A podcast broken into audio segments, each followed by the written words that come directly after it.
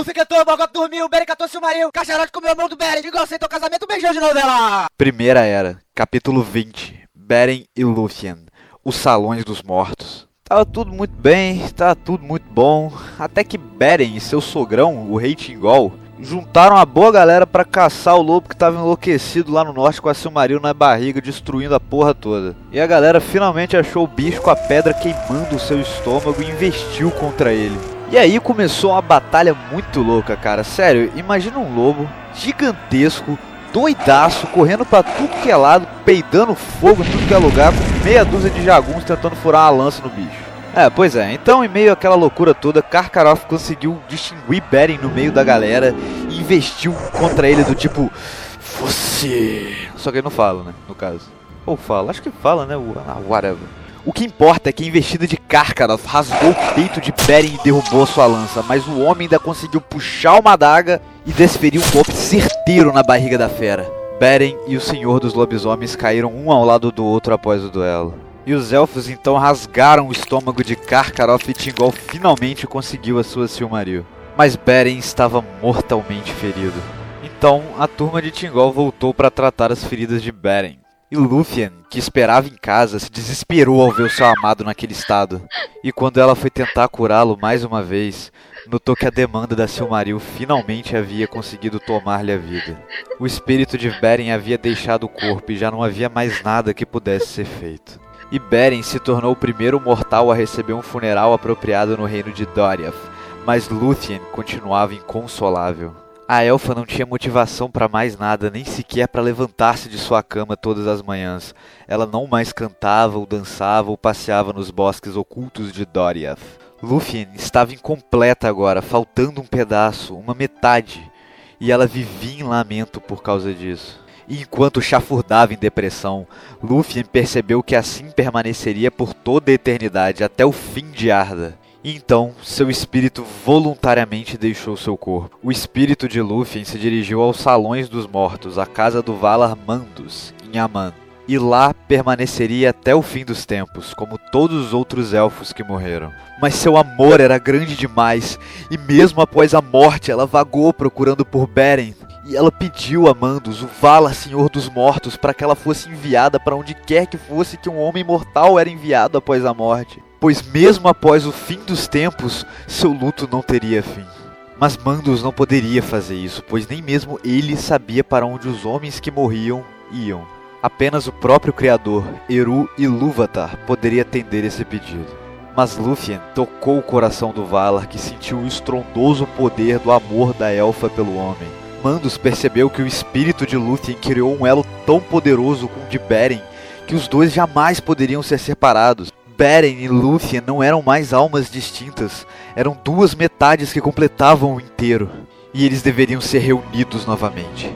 Enquanto isso, o espírito de Beren não conseguia seguir rumo ao vazio para ficar junto de Ilúvatar como todos os outros homens mortais. Ele ficou preso ao mundo nos salões dos mortos em Aman, chamando por Lúthien. Tinúvia! Tinúvia! Enfim, Mando se decidiu, permitindo que Beren e Lúthien retornassem à Terra-média e vivessem juntos lá até o fim de seus dias. E ele ainda concedeu a mortalidade a Lúthien para que ela não se separasse de Beren nem mesmo após a morte. E para onde quer que um deles vá, o outro também irá, pois seus espíritos agora são um só, algo único e inseparável. E assim eles fizeram. Viveram separados de todos, isolados na região mais selvagem de Beleriand. O casal se estabeleceu em Ossirian, uma região às margens das Montanhas Azuis, onde viviam os Ents, os pastores de árvores, que impediam a entrada de qualquer um em suas florestas, mas a Beren e Lúthien foi concedida a passagem, e lá eles viveram sem ser incomodados. E Lúthien Tinúvel voltou a cantar e dançar em bosques intocados, e sua canção trouxe mais vida àquele lugar que já era maravilhoso. E esta foi a primeira das únicas três histórias de amor nascido entre um homem e uma elfa. Aqueles que se juntaram aos mortos e retornaram. Aqueles que conseguiram comover o coração de Mandos, o juiz imparcial e inabalável. Aqueles que roubaram uma Silmaril e enganaram Morgoth, o trapaceiro. Beren, o Maneta e Lúthien Tinuviel, a filha do crepúsculo estrelado. Aquilo que Ilúvatar uniu, ninguém há de separar. And now I know the only compass that I need is the one that leads back to you. And I know the only compass that I need is the one leads back to you. Yo, bem-vindo a mais um ovo de Páscoa e você sabia que a história de Beren e Lúthien ela é referenciada no livro do Senhor dos Anéis, mais especificamente no livro A Sociedade do Anel, na página 203. E o que acontece é o seguinte, o Aragorn está levando os quatro hobbits para Rivendell, o Frodo, Sam, Merry e o Pippin. Daí, em certa noite, eles estão descansando sobre o fogo e, e essa cena acontece. Conte-nos sobre Gil-galad, disse Merry, de repente, quando o Passo Largo fez uma pausa ao fim de uma história sobre os reinaldos élficos. Você sabe mais algum pedaço daquela balada da qual falou? Sei sim, respondeu Passo Largo. E Frodo também sabe, pois ela nos diz respeito.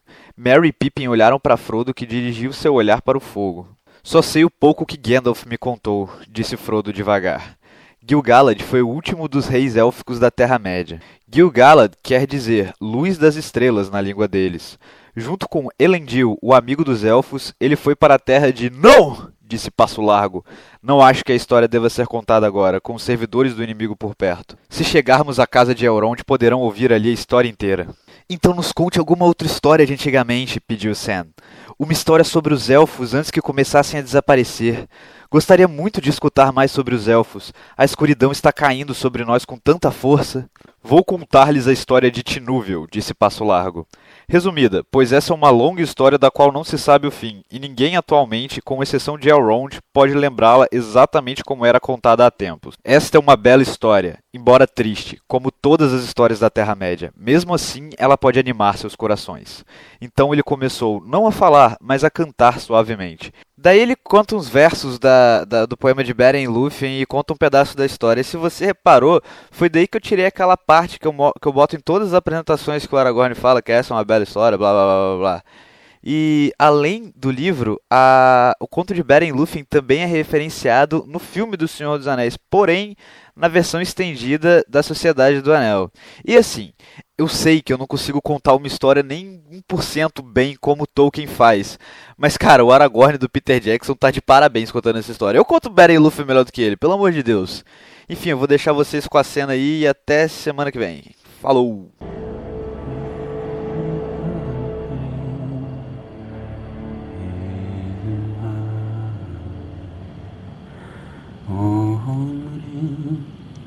Who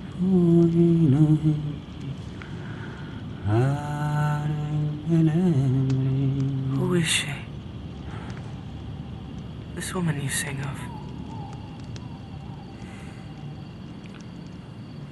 Tis the lay of Luthien, the elf maiden who gave her love to Beren, a mortal. What happened to her?